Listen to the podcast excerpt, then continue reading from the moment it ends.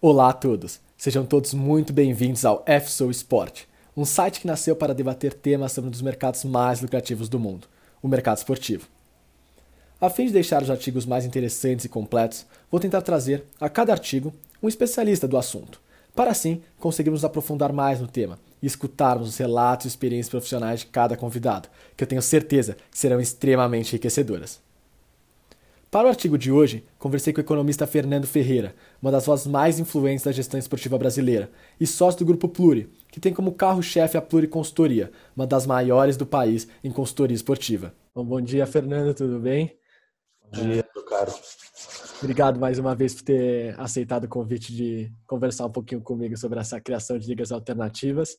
É, o Fernando é sócio-diretor do Grupo Pluri, mas antes, se você puder falar um pouquinho o que você está fazendo hoje, como você surgiu no mundo do esporte, se apresentar um pouquinho, eu agradeceria. Tá bom. Obrigado, Vinícius, pela oportunidade aqui de, de estar conversando com você. É... Bom, deixa eu dar uma geral. Eu sou economista de formação, né? É, vim do mercado financeiro. Trabalhei muitos anos no, no grupo Dreyfus, né? Dreyfus é uma, uma trading francesa de commodities uma maior do mundo, né, uma das três maiores do mundo. E por muito tempo eu trabalhei com o mercado financeiro em si, né? Isso antes de criar a Pluri, a Pluri nasceu com uma consultoria econômica, né?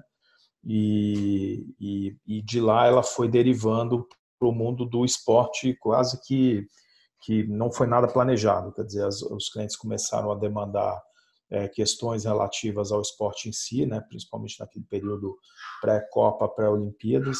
E esses barulhos que vocês ouvirem aí é o meu filho, tá? Ele tá por aqui, então daqui a pouco ele passa dando uns gritos aí. Mas, é, então, como eu dizia, é, a gente acabou sendo tragado para esse mundo do, do, do esporte, porque sempre tivemos uma visão quantitativa, né, uma visão mais cartesiana, né, é, típica das, das da, de economistas assim, né? E, e, a gente começou a aplicar isso no esporte. A Pluri nasceu assim, isso em 2012, né? Já fazem aí oito anos, vão fazer, farão oito anos agora no final do ano. E aí ela foi crescendo, ela foi crescendo e foi se desmembrando aí num grupo de empresas. Hoje são é, oito empresas, né? Oito, é, oito, oito empresas é, todas atuando no, no mundo do esporte e entretenimento, né? É, e atuando em segmentos é, diferentes. Né? Então, a gente tem a Pluri como consultoria, que atua com gestão e marketing esportivo, a, a Sportsville, que é uma operação nova que é, eu estou criando nesse momento em parceria com Marcelo Campos Pinto, ex, é, ex-diretor da Globo na área de esportes, né? É, o manda-chuva da Globo na, na parte de esportes, a Sportsville, para trabalhar efetivamente com é, mídia e broadcasting, né, nesse mundo do, do, entretenimento. A Enzima, que é uma aceleradora e uma consultoria em inovação né, e em transformação digital. É, e a Mr. Fan, que é uma que está vindo aí, que é para trabalhar com o engajamento de torcedores, sócio-torcedor, né, esse tipo de coisa. Né. Então, na Pluri são essas quatro. E, e aí a gente tem quatro outras operações que são Fanstation, Tub, é, meumentor.com e Jogue, que são quatro operações ligadas a experiências que conectam ídolos e fãs, né? No mundo do esporte e do entretenimento, né? A, a Fanstation foi ao ar agora com puta sucesso é, no, no, no Dia dos Pais, né? E, enfim, essas são as oito empresas, então a Pluri virou de consultoria, que ela continua existindo, né? Continua, não só existindo, ela é o carro-chefe, é, a, é a de maior visibilidade, a mais conhecida, mas ela hoje se desmembrou em outras, em outras empresas, todas no esporte e no, e no entretenimento. Ah, demais, Fernando. E entrando agora um pouquinho no, no assunto, eu acompanhei as lives de análise financeira dos clubes, de balanço dos clubes que a, que a Pluri fez, e sempre entra na, na discussão a questão dos estaduais e de tudo isso de criação de ligas alternativas. E a gente viu esse ano, mais uma vez, a Copa do Nordeste sendo, acho que, a único, único case de sucesso dessa liga meio alternativa de junção de regiões e de junção de clubes é, para fazer um modelo alternativo aos estaduais e que tem bem crescendo muito, né? Eu peguei um dado que de 2013 a 2020 subiu a receita de 5,6 milhões para 34,3 milhões. Só que a gente também viu casos de ligas aqui para o Sudeste, como a Primeira Liga, que funcionou dois anos e acabou. O que, que você acha que vem sendo assim o ponto diferencial desses clubes do Nordeste para conseguirem continuar nessa liga e continuar tendo tanto sucesso, com média de público alta e inovações como streaming esse ano? O que você acha que eles são diferentes do que foram a tentativa da Primeira Liga aqui no Brasil, aqui no Sudeste? É, eu acho que o caso da Liga do Nordeste, quer dizer, primeiro eles têm uma união por identidade, né? É, o Nordeste os une, né? Segundo ponto é uma questão de sobrevivência, né? O que, que a gente verificou com, com qual, é o, qual é o movimento que fez o nascimento da Liga do Nordeste, que não é exatamente o mesmo da Liga da Primeira Liga. A Primeira Liga tinha é, um excesso de vaidades, né? Ali tinham duas personalidades envolvidas nisso que elas eram incompatíveis embaixo do mesmo teto. Né? O presidente do Atlético Paranaense, Mário Celso Petralha, e o presidente do Atlético Mineiro, o, Calil. Né? Essas duas personalidades não convivem no mesmo ambiente porque são muito são, são personalidades fortes demais para a composição de uma liga. E a primeira liga cometeu um erro terrível que foi fazer uma liga sem um caráter profissional ela na verdade era uma transferência de poder, na tentativa de transferência de poder da CBF para um monte de cartola, é, no, mantendo o modelo né, não executivo, não profissional. Aí o Calil trouxe o, o, filho dele, o Petralha trouxe o sobrinho, o outro trouxe o amigo, e aí aquilo ali acabou, obviamente, virando uma briga entre eles, né? Obviamente, isso isso era. Mas eu acho que a Copa do Nordeste ela tem na essência uma questão de sobrevivência, né? É, por quê? Porque é, a, a, a, o que, que acontece? O Brasil tem uma particularidade que é o único país do mundo em que os estaduais são protagonistas de calendário, né? Ou seja, eles ocupam como principal campeonato uma parte do ano que é equivalente a um terço do ano, de janeiro a final de abril, né? É o período dos estaduais, né?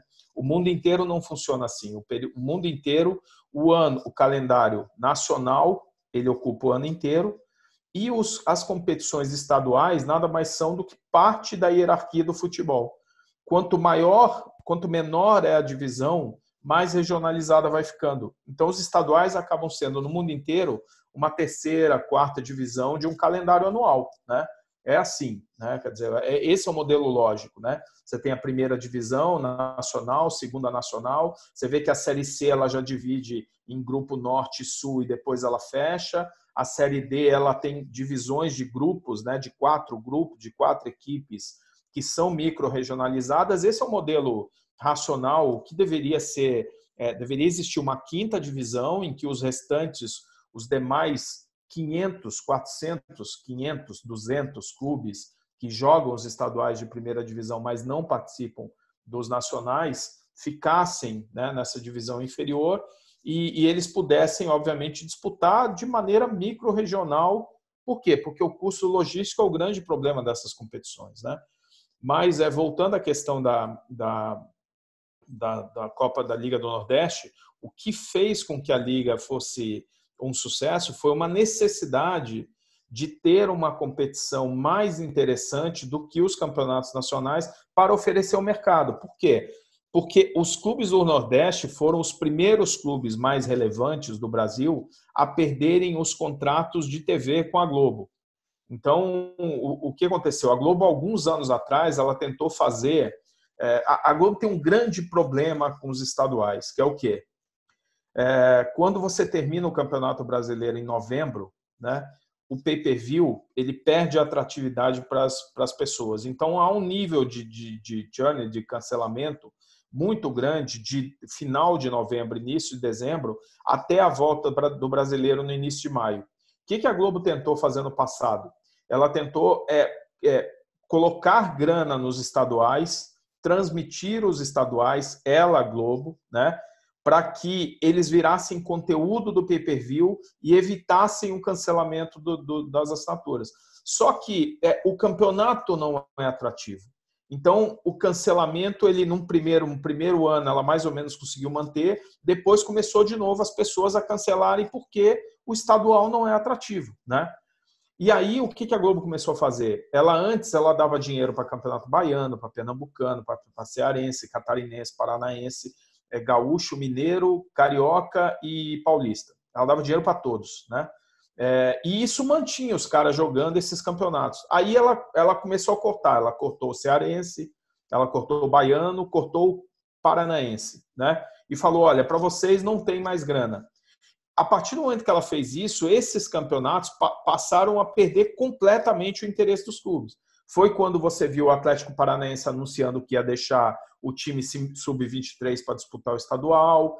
E aí os, os clubes lá de cima, né, principalmente da Copa do Nordeste, eles viam o seguinte, cara, se a gente não tiver uma competição mais interessante neste período do ano, né, é, nós estamos mortos, porque não vai ter grana. A gente vai passar de janeiro a maio sem dinheiro entrando, né, porque não tem cota de transmissão, que a, a bilheteria é pequena, porque o sócio torcedor se desinteressa, né? Então, aí o que, que aconteceu? Quando ela fez isso, é, quando, a, Globo tomou essa decisão, ela precipitou os clubes a buscarem uma outra alternativa para esta mesma janela. Por quê? Porque, por outro lado, a CBF não aceita é, uma redução substancial deste período do estadual no início do ano e não vai acontecer essa, essa racionalização que eu proponho de campeonato o ano inteiro por um motivo simples.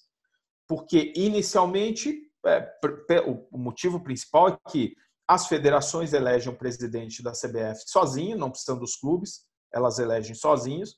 Portanto, o, o, a base eleitoral do presidente da CBF são as federações. E as federações vivem dos estaduais. Então, isso não vai mudar. Né? Então, é o seguinte: e a partir do momento em que é, é, a Copa do Nordeste passou a ser um sucesso, os clubes é, eles foram, os clubes do Nordeste foram mostrando aos demais clubes, né? Opa, os caras estão fazendo um negócio interessante. Só que São Paulo, Rio, Minas e Rio Grande do Sul ainda viviam e ainda vivem de cotas substanciais dos estaduais para a Globo.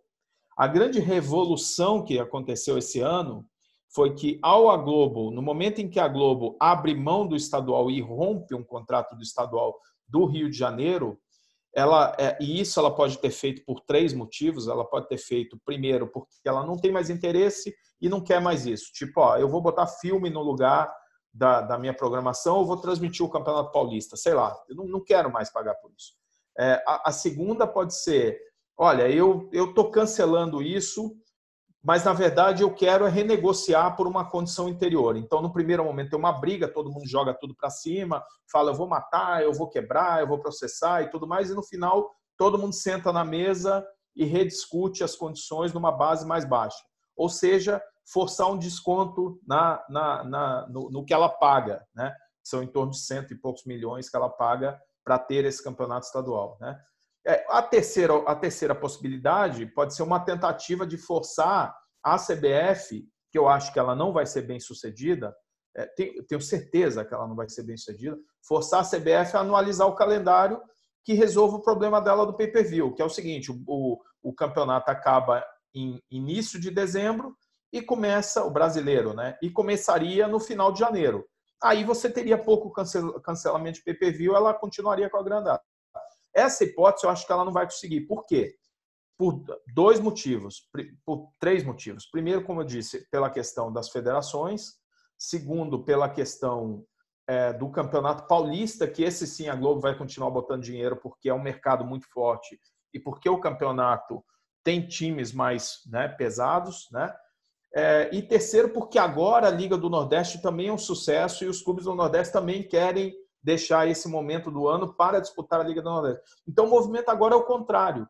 É, agora, os clubes sul, do Sul e de Minas querem recuperar a Sul Minas e trazer de volta a Sul Minas, que eu acho que ela inclusive estamos participando deste processo de desenvolvimento da Sul Minas, é, ela volta, deve voltar em 2022, né? E, e, acho que no futuro o campeonato carioca, que vai ainda tentar viver sozinho, é, deve isso durar algum tempo, né?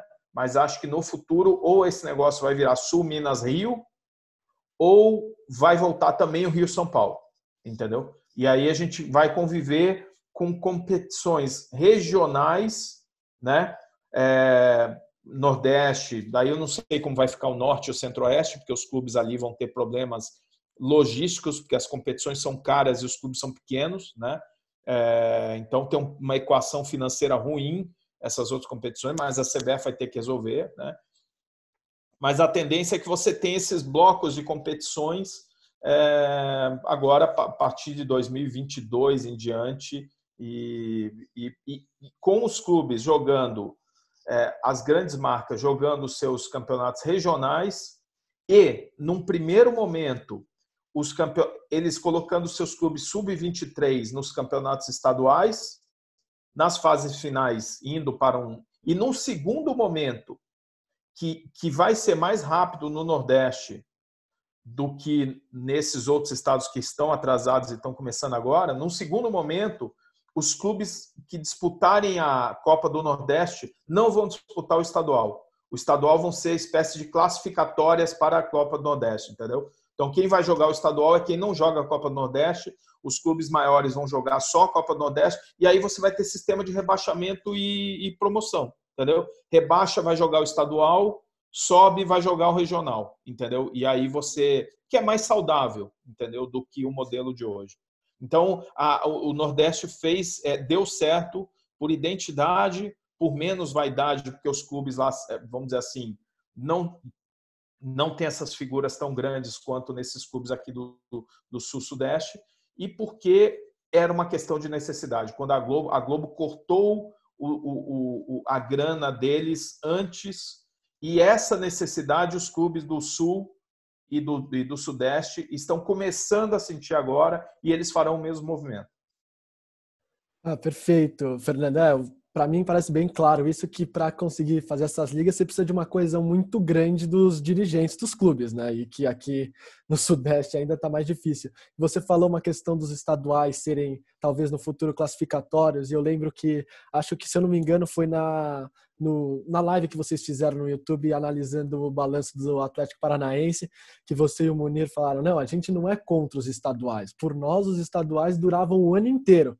Só que os clubes maiores jogariam esse, esse outro campeonato. Então, é você acha que no futuro essas ligas vão ser esses outros campeonatos? Os estaduais vão durar o ano inteiro como forma de classificatória?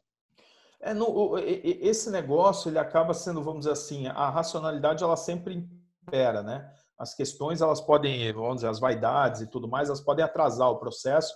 No Brasil atrasam muito, mas a, a o rio corre para o mar, né? Então, no final, acaba a necessidade econômica faz com que a gente consiga projetar o que vai acontecer, né? ou os caminhos que podem ser possíveis. Então, nesse primeiro momento, é, é, vão, vão começar a voltar mais regionais. Começou o Nordeste, o próximo é Sul Minas, depois Rio e São Paulo vão tomar esse caminho também. Os caras vão ter que reeditar e subsidiar a Copa Norte e a Copa Centro-Oeste. Né? Isso, e, e aí você vai ter grandes regionais e clubes convivendo com disputar o regional, no primeiro momento, disputar o regional e o estadual com sub-23. Num segundo momento, o estadual vai ser classificatório para regional, os clubes vão se libertar. E aí é o seguinte: o mais racional é que, é, é, num terceiro momento, que a gente não consegue antever se isso vai durar cinco anos ou duas décadas, né?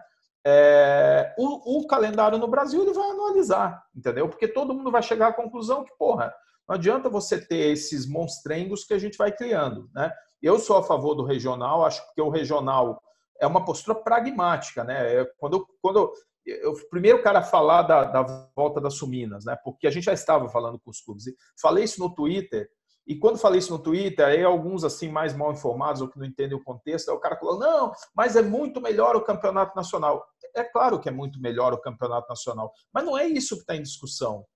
A gente não tem a opção Sul Minas ou nacional, você entende? A opção nacional, pragmaticamente, ela não existe, porque a estrutura do futebol brasileiro está assentada no modelo CBF, confederações, federações, em que presidentes e federações elegem o presidente da confederação e presidentes e federação vivem, são eleitos pelos clubes em igual voto. Ou seja, o Irati tem o mesmo voto do Curitiba.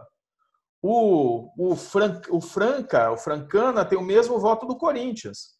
Ou seja, o presidente de federação ele quer saber do clube menor, porque os clubes menores são em maior quantidade. Tem quatro grandes em São Paulo, mas tem uma porrada de menores. E esses menores elegem o presidente da federação. Assim como a Federação de Roraima tem o mesmo voto da Federação Paulista para eleger o presidente da CBF. Então, é, é, o menor sempre acaba tendo mais peso porque são maiores quantidades. Né? Então, como o modelo é esse, e esse modelo não vai mudar, né? porque não vai mudar, né? Porra, ah, tem que mudar o presidente da CBF. Não, não vai mudar, né? No curto prazo não vai mudar. Então nós temos que fazer o seguinte, pragmaticamente. O que, que dá para fazer melhor com as condições que nós temos?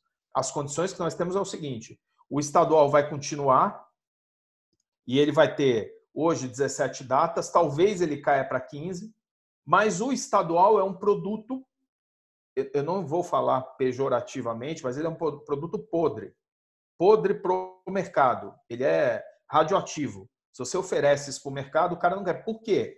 Porque ele mistura. A gente tenta fazer aqui no Brasil uma coisa. É, é, porra, você misturar clubes que estão disputando a Libertadores com clubes que, estão que não estão nem na quarta divisão, entende? Então são clubes semi-profissionais com clubes disputando Libertadores. Então são elencos, são muitos jogos entre elencos de 15 milhões de reais de, mês de receita com, com, com times de 100 mil reais mês de, de, de, de, de folha, pô. Entendeu? Então você está misturando jogos. E, e, é o seguinte: isso não dura 15 dias, não é um torneio amistoso no fim de semana. Isso dura um terço do ano. Então, como a conversa que eu tive com o conselho na semana retrasada, eu tive uma conversa com o conselho de um grande clube, do Grêmio, vai lá, eu posso colocar aqui. E aí um conselheiro, né, ele, ele vira para mim e fala assim: é, Fernando, não dá para viver com despesa de 12 meses e receita de 8. É isso, entendeu? Para o clube pequeno, ele tem lá a mariolazinha dele, né? E ele se livra no estadual, mas aquilo quebra os clubes maiores. E o futebol é o seguinte: você tem que ter um modelo, né, em que é, como é no mundo inteiro. É, os clubes menores podem enfrentar os clubes maiores nas Copas. As Copas existem para isso, para dar aquela zebra que, porra, que o, o, porra, o Bolton elimina o Manchester City, né? Quer dizer, é para isso, né? Que, porra, que o, o pequenininho elimina o PSG. As Copas existem para isso, que é um jogo, que é um se matando e o outro na soberba. Isso é sensacional. Agora, um campeonato, né? é, ele não tem o menor atrativo. O torcedor acha uma porcaria esses campeonatos. Agora, então, é, é o tipo da coisa. O que, que o torcedor prefere? Ele prefere, é, porra, é, Atlético Mineiro e o RT ou Atlético Mineiro e Grêmio? É óbvio, cara. É óbvio. O que, que ele prefere? É, é, é Flamengo e Cruzeiro ou Flamengo e é, Boa Vista. Não dá, bicho. Você entende? E, e, e quando e, e, aí as pessoas falam assim: ah, mas aí isso não desenvolve os clubes pequenos, mata os primeiros. Aí eu, eu respondo com uma, uma questão muito objetiva. Me diz um pequeno, um pequeno, que ao longo dessas décadas de campeonatos estaduais, que são mais de um século, na verdade, me diga um pequeno que tenha furado a hierarquia do futebol. Ou seja, que tenha se fortalecido com os estaduais. Se você me der um exemplo do seguinte, olha, é, veja o exemplo do, do PSTC lá de Cornélio Procópio, que era um clube pequeno, mas graças ao estadual ele cresceu e hoje ele é um clube. Não existe esses exemplos. Não existe nenhum exemplo de um clube que tenha usado a base do estadual para crescer na hierarquia do futebol. Nenhum. Não existe nenhum exemplo. Então é completamente contrafactual. Quando você olha é, é, é, para que os estaduais estão servindo, eles servem para é, é, matar os pequenos, porque não conseguem nem sobreviver, e, e sangrar os grandes. Então ele, ele provoca um anti porque ele é anticíclico, ele é muito curto, ele não, ele não é subsidiado, entendeu? Na verdade é o seguinte, gente, é, essas competições elas custam, né? a CBF argumenta que ela gasta 38 milhões para organizar a série 35 para organizar a série C e 38 para organizar a série D, né? É, e, e a Série E, ela precisava existir com quem? Com todos os clubes que disputam os estaduais e não estão nos nacionais. Ela deveria durar o máximo possível, pelo menos seis meses, né? com sistemas classificatórios e fazer o seguinte: fazer com que, olha, existe uma hierarquia no futebol que é essa. Você tem que subir, né? Para você jogar. Não é isso não é didático para o clube que joga o estadual. O clube que joga estadual é aquela coisa assim: eu vou montar o meu clube para jogar quatro meses no ano, fechar as portas e continuar a viver. Tem muita gente que ganha politicamente e economicamente com isso, né? Tem muita gente que ganha, principalmente em São Paulo e no Rio, também no Rio Grande do Sul e Minas, porque a cota de TV para os clubes menores ela é injusta, porque eles não fazem por merecer. Os clubes menores não fazem por merecer ter aquela cota, entendeu? Então é o seguinte: é, é, a CBF tinha que é, tinha que subsidiar isso mesmo. Eu defendo uma coisa e falo abertamente para os clubes que é, falei isso para o colegiado dos clubes da Série C, por exemplo, para os presidentes, para quem eu fui falar dias atrás, eu, eu, eu comentei o seguinte: olha, vocês têm que pleitear uma parte da cota dos clubes da Série A para pagar a conta de vocês. Porque o futebol precisa de atividade com o maior número de clubes possível o ano inteiro, mas é preciso que faça com que eles entendam que eles precisam tornar essa equação econômica sustentável, entendeu? Hoje ela não é assim. Hoje tem um sistema paternalista que existe, é, que acaba não fazendo com que ninguém queira se desenvolver. Então esses clubes eles gostam de ficar ali naquele rebolo, né? De ganhar um dinheirinho ali da TV e isso está acabando. Está acabando como uma hora ia acabar, sabe por quê? Porque o, o, não é a opinião do Fernando, nem do Antônio, nem da Maria. A questão toda é o seguinte: quem manda na conversa é o consumidor. Quando o consumidor se desinteressa, desliga a televisão, o patrocinador da Globo é, não gosta disso, e aí ele corta a grana. E aí, quando ele corta a grana, a grana, a Globo corta a grana dos clubes.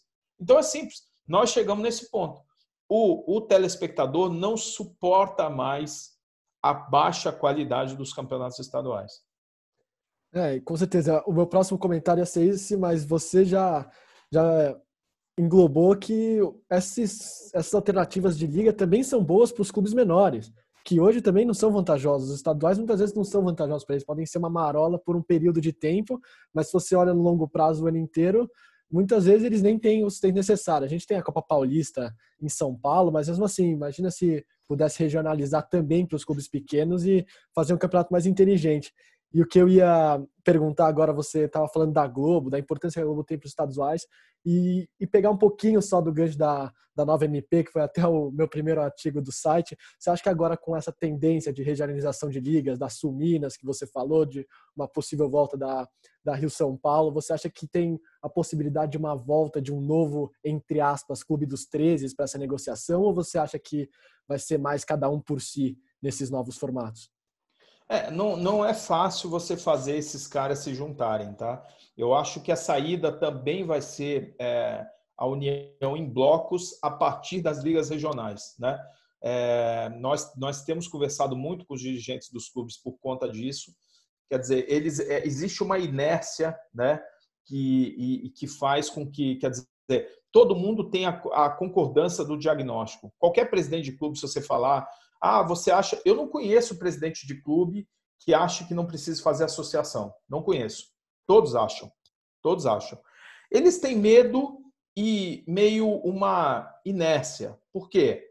Porque é o seguinte: primeiro, como não são empresas, prejuízo causado por essa ineficiência não sai do bolso de ninguém. Né? Então, vamos dizer assim, é, entre brigar, brigar com a CBF, brigar com alguém, brigar com eles eles costumam sempre deixar a coisa meio vamos vamos deixar rolar, entendeu? Então eu acho que o diagnóstico ele é conhecido de todos, todos concordam. É, a ação é muito mais complicada, né? Quando eles quebram a inércia e começam a agir, a vaidade aflora, né? E aí vem um problema. Então é o seguinte, quando, é, é, é, o limite é sempre a condição de sobrevivência. Então, eu acho assim: Por exemplo, eu vejo os clubes paulistas com zero interesse em se juntar. Zero. Zero. Por quê? Porque eles, em geral, eles têm uma condição melhor. Né? Então, eu acho assim, a MP, que vai caducar, eu tenho dito isso, né? isso é certo, ela vai caducar agora é, 17 de agosto e 16 de outubro. Né? Ela vai caducar, ela vai deixar de existir. Não dá para contar mais com a MP. Ela vai voltar no ano que vem, né, de uma outra forma, na outra legislatura, a depender de quem será o presidente da Câmara, o novo presidente da Câmara. Né? É, e há uma, uma, uma, uma, uma briga interna acontecendo lá nos intestinos da Câmara. Então, é, a MP ela vai caducar. Então, a, a, questão é a seguinte: a necessidade dos clubes é, é, se unirem, ela é muito maior dos clubes menores do que dos clubes maiores. Então, o Flamengo pode se unir, pode não se unir. Então, quando o clube fala assim, ah, o Flamengo talvez. De fato, o Flamengo tem mais opções na mesa. Ele pode se unir, ele pode ir sozinho. Tá? O Corinthians pode se unir pode não se unir. Tá? É, o Corinthians pode se unir com o Flamengo. Né? É, só que a MP ela traz uma grande diferença que é o seguinte: é, quando eu sou um pequeno, eu não tenho valor. Quando eu sou um pequeno, eu não tenho valor. Quando eu sou um pequeno num campeonato com um grande, eu tenho valor para cacete, porque eu, eu tenho o jogo do grande. Eu tenho o jogo do grande. Então, é, ela, ela dá uma condição diferente, né? Se eu sou o, o, o Goiás jogando com o Flamengo fora da MP, entendeu? Agora, se eu sou o Goiás jogando com o Flamengo dentro da MP, aí, flamenguistas, vocês querem ver o jogo, vai depender de mim, entendeu? Então, eu tenho 19, todo mundo tem 19 jogos. Então, numa negociação, é, seja com uma parceria é, de streaming, é, uma Amazon da vida, né, é, direto ou via Twitch, não importa, mas é, numa negociação desse tipo, ou para você montar um, um, um, um, um sistema próprio de OTT, o que vale é o número de jogos. Então, vou dizer assim, o Flamengo vale, mas é metade dos jogos do Flamengo estão na mão dos outros. Metade dos jogos do Corinthians estão na mão dos outros. Então é o seguinte, quando é, é, isso fica muito claro nessa discussão envolvendo a Turner, né? Você repara, quando a Turner fechou oito clubes, né? Ela só podia passar no modelo anterior os jogos entre os oito clubes, 76 jogos. Se a Turner tivesse fechado aquele contrato com no modelo da MP 984 já, ela teria 8 vezes 19. Ela teria 152 jogos. Ou seja, o valor daquele contrato, tanto é que ela resolveu agora passar os jogos, né? Porque o valor do contrato dentro da MP é muito mais interessante. E isso tira um pouco da pressão, é, da, da onipresença da Globo, né? E aqui não vale a pena a gente falar assim, ah, a Globo é não sei o quê, é maldita. Não, a Globo é a maior, cara. É, é, esse é o ponto que a gente tem. Não adianta os caras ficar puto e botar política no meio. Né? A Globo é a maior. O SBT não vai substituir a Globo. A Record não vai substituir a Globo. A Bandeirantes não tem a menor chance de substituir a Globo. A Globo tem mais grana, a Globo tem mais produção, a Globo tem mais tudo. Em dobro, triplo, quádruplo. Então é o seguinte: é, o que, que a MP faz? A MP faz com que você quebre as propriedades que antes você dava toda para a Globo. Porque antes é, era o seguinte, você tinha um jogo de damas, ô Vinícius, você sentava com a Globo e falava assim, eu sou o clube A, é, eu tô te dando esse pacote aqui, Globo, você me dá um checão. Esse checão me resolve 40% da receita, né? E eu faço uma negociação e entrego para você. TV aberta, TV fechada, pay-per-view de TV, é, digital, streaming, marketplace internacional, eu entrego tudo para você. E você define o que, que você vai fazer com isso. Aí ela não fazia nada com marketplace, ela não fazia nada com internacional. Né? Agora, o que, que acontece? O mundo agora é um puta xadrez, em que você fala o seguinte: Globo, eu estou aqui para negociar com você naquilo que você tem que os outros não têm. TV aberta e TV fechada até a ESPN e a Fox se resolverem, porque quando eles se resolverem, nós achamos que eles são um player na mesa. A Turner já falou que está saindo mesmo em 2022. Né? Então você vai dizer o seguinte, Globo, eu estou aqui para negociar com você o seguinte: TV aberta e TV fechada é pay-per-view de TV, né? Mas é, streaming, OTT, internacional, marketplace, porra, digital, caceta, isso aqui eu vou discutir com outra galera, né? Pode ser que você venha para a mesa também, você tem o Globoplay, né? Mas eu tenho outras opções, né? Se eu vou, se eu vou fechar o brasileiro em grupo, né? Ou a Copa do Brasil em grupo, ou outra, isso é outra discussão, mas é, a, a discussão ficou muito mais complexa. Mas, enfim, é, é, é assim que eu estou enxergando. Tem muito mais complexidade agora do que tinha antes. E, e essa MP984 ela, ela é muito interessante no sentido de atrair mais players e tudo mais. Mas vamos ver como ela vai ficar, porque ela vai caducar no curto prazo. Sim, com certeza. E voltando um pouco no, no, calendário, a gente já falou um pouco dos estaduais, e eu lembro que quando assim a Primeira Liga surgiu, um dos argumentos principais era dar uma possibilidade, um campeonato para os clubes que não disputavam a Libertadores, que antigamente era só no primeiro semestre. Você acha que agora a Libertadores no ano inteiro pode atrapalhar essa futura criação de novas ligas, ou você acha que, que não? Não, eu acho que não. Acho que ela vai, ela vai. Num primeiro momento, de novo, é como eu te disse, Fins, o rio corre para o mar, né? É, é, a, a, tendência natural é dos clubes maiores é, preferirem sempre aquelas competições mais interessantes. Hoje, uma, um regional ele será melhor que o, o estadual, né?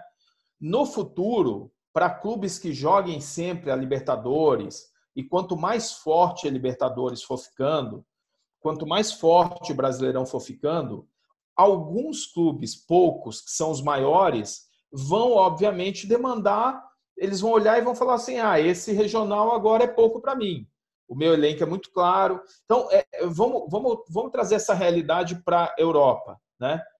É, é, em que o Real Madrid, há muito tempo, principalmente o Real Madrid, né? mas não só ele, mas ele é o líder desse movimento, né? E o cara que mais atua nos bastidores, fala naquela criação da Super Champions, né? Que seria uma Champions de ano inteiro. Na verdade, é o seguinte: como o Brasil é um país continental, é o mesmo dilema que a gente vive com os estaduais, eles vivem com os nacionais lá. O Real Madrid olha e fala o seguinte: cara, eu tenho um elenco aqui de um bilhão de euros e eu estou jogando contra o Eibar, entendeu?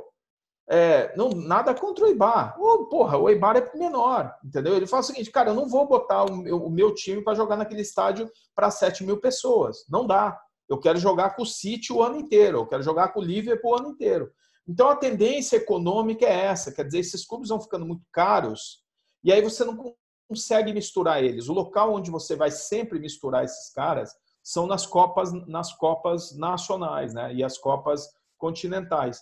É um modelo que você fala assim, ah, porra, é um modelo é, ruim porque não é raiz e tudo mais. Tudo bem, isso é verdade. Só que é o seguinte, bicho, quem é que paga a conta? Porque aquele craque que o mesmo cara que reclama, que não é raiz, não sei o quê, ele quer ver o Messi em campo. Só que o Messi ganha 3 milhões de euros, cara. E é o seguinte, não, a conta não fecha porque tem que ter um chato lá no Real Madrid fazendo conta e dizendo o seguinte: eu não posso botar o meu time para jogar com o Ibar, eu tenho que substituir esse jogo por mais um jogo com o Chelsea, por mais um jogo com a Juventus. Porque aí eu tiro dinheiro para cacete e pago o salário do Messi. Que os caras que gostam de dizer que são raiz querem ver jogando, entendeu? Então é o seguinte: a, a lógica econômica é que, é que os jogadores vão ficando muito caros, tudo vai ficando muito caro, os elencos são muito estrelados, tem muita grana. Então, quando a gente vê aqueles espetáculos grandiosíssimos né, na Europa, né, não estou nem falando do, das ligas americanas, é, eles precisam de sustentabilidade econômica. E o sistema não pode ter essas falhas estruturais né, é, é, que, que são representadas por jogos, por grande quantidade de jogos que para esses elencos muito grandes não valem nada. Então, como eu digo, o rio corre para o mar, cara. Então, é, é, nós vamos continuar. É, neste momento, os regionais serão um avanço em relação aos estaduais. No futuro, a gente vai discutindo, o cara falando assim: ah, eu não quero mais jogar esse regional porque eu ganho 30 milhões só. E aqui a Libertadores me paga 200, entendeu? E essa vai ser sempre uma discussão, porque a inflação vai atuando, né? quer dizer, vai inflacionando os, os custos, principalmente é, de jogadores de elenco, né? E as pessoas vão precisando ter receitas cada vez maiores, entendeu? Ah, com certeza. E era o próximo tópico que eu já ia indo para a gente encerrar a conversa, que era justamente levar para a Europa um pouco essa questão do, dos Football Leagues, dessa Superliga que o Real Madrid estava querendo trazer. E eu vi que um dos caras estava organizando isso falou uma frase que para mim faz todo sentido, que o tédio é a morte de todo espetáculo. Então você, o Real Madrid, jogar contra o Aibar é tédio para os torcedores, já sabe que vai ganhar, é de quanto eu vou ganhar. Então eu queria saber se a gente viu esse rumor e tudo, mas você acha que até na Europa, você acha que isso vai acontecer no curto prazo ou você acha que ainda é, é muito longo prazo? Porque para mim isso acontecendo na Europa pode ser um sinal para acontecer mais rápido no Brasil. É, isso é, não está fácil de conseguir convencer isso na Europa, né? Porque, de novo, é, é, é, existe uma, uma, uma estrutura. Porque o que, que acontece? FIFA, UEFA, essas entidades, elas são muito ricas, né? Porque é muito fácil você ganhar dinheiro com isso, né? Porque esses caras, eles não são sócios na, no prejuízo. Eles só são sócios na... Né? Eles têm comissões, participação na receita dos jogos, né? Então, a entrada de dinheiro para essas entidades de futebol, CBF, a CBF tem 700 milhões de reais em caixa, né? Então é o seguinte, enquanto os clubes estão todos mortos sem dinheiro, a CBF não tem torcida, não entra em campo, não investe. E isso vale para a CBF, vale para a Comembol, vale para a UEFA, vale para a FIFA. Então é o seguinte, como eles fazem caridade com dinheiro alheio, né? ou seja, quem toma prejuízo né, são os clubes, eles tentam, de uma certa maneira, é, esticar ao máximo a corda né, até que os clubes, porque começa assim, os clubes aí eles formam a ECA, né, formam a associação, aí eles começam a ficar putos, né, desculpa aqui a, a, a, palavrão, mas eles começam a ficar nervosos, daí eles vão ficando impacientes, aí eles ameaçam romper, daí eles esfriam, aí o torcedor, num primeiro momento, ele reclama, porque ele diz, não, eu quero o meu campeonato, tal, mas esse é um processo que vai sendo construído, né? É, eu ainda vejo um, eu ainda vejo um pouco distante assim. Eu não vejo isso acontecendo nos próximos cinco anos, não vejo assim hipótese disso acontecer. Acho que tem um evento que vai ser é, decisivo e acho que os clubes até diminuíram a pressão, que até uns anos atrás foi forte a pressão por esse campeonato. Ele diminuiu um pouco. Ano passado o Real Madrid começou de novo, ou no início do ano, né? É, mas é, eu acho que eles vão aguardar a Copa do Mundo dos clubes, entendeu? Eles vão aguardar a Copa do Mundo dos clubes para ver o que, que aquilo pode, de uma certa maneira, representar, né? É, a FIFA foi muito esperta, né? E aí eles vão ver a parte se aquilo vai ser o grande laboratório para a Super Champions. Porque vai ser um campeonato espetacular, no meu modo de ver, vai ser um negócio de outro mundo, entendeu? E aí os caras vão olhar e vão falar, cara, vamos fazer essa merda o ano inteiro, entendeu? Ou talvez ele chegue e descubra o seguinte: não, se esse negócio for de quatro em quatro anos ou de dois em dois anos, a escassez vai provocar, vai depender do tamanho do orçamento que a FIFA vai provocar. A FIFA é muito boa em fazer essas competições bilionárias. Na Copa do Mundo ela faz muito bem e vai fazer muito bem esse campeonato, esse campeonato mundial. Então acho que é, eles estão é, aguardando. Acho que ainda tem muita resistência, mas também acho e tenho certeza que isso é a tendência e vai acontecer, entendeu? É mais difícil ainda é prever é, a velocidade. Ah, com certeza. É, e eu acho também que quando surgir essa nova Copa do Mundo dos clubes, talvez seja um, gatilho para os clubes brasileiros começarem a desenvolver estratégias, porque para mim hoje e num curto prazo acho que vai ser impossível os clubes brasileiros voltarem a ser campeões desses campeonatos jogando com mais times europeus, né? Então talvez é, seja um gatilho para começar o desenvolvimento. Fernando, mais uma vez muito obrigado por ter aceitado conversar comigo, foi muito legal. Eu adorei mesmo e muito obrigado pela atenção. Valeu, Vinícius. Obrigado pelo convite. Aí foi um prazer aí conversar com você e o teu pessoal aí. Sempre que precisar, eu tô, eu tô à disposição. Tá bom, meu cara? Valeu, hein? Obrigado.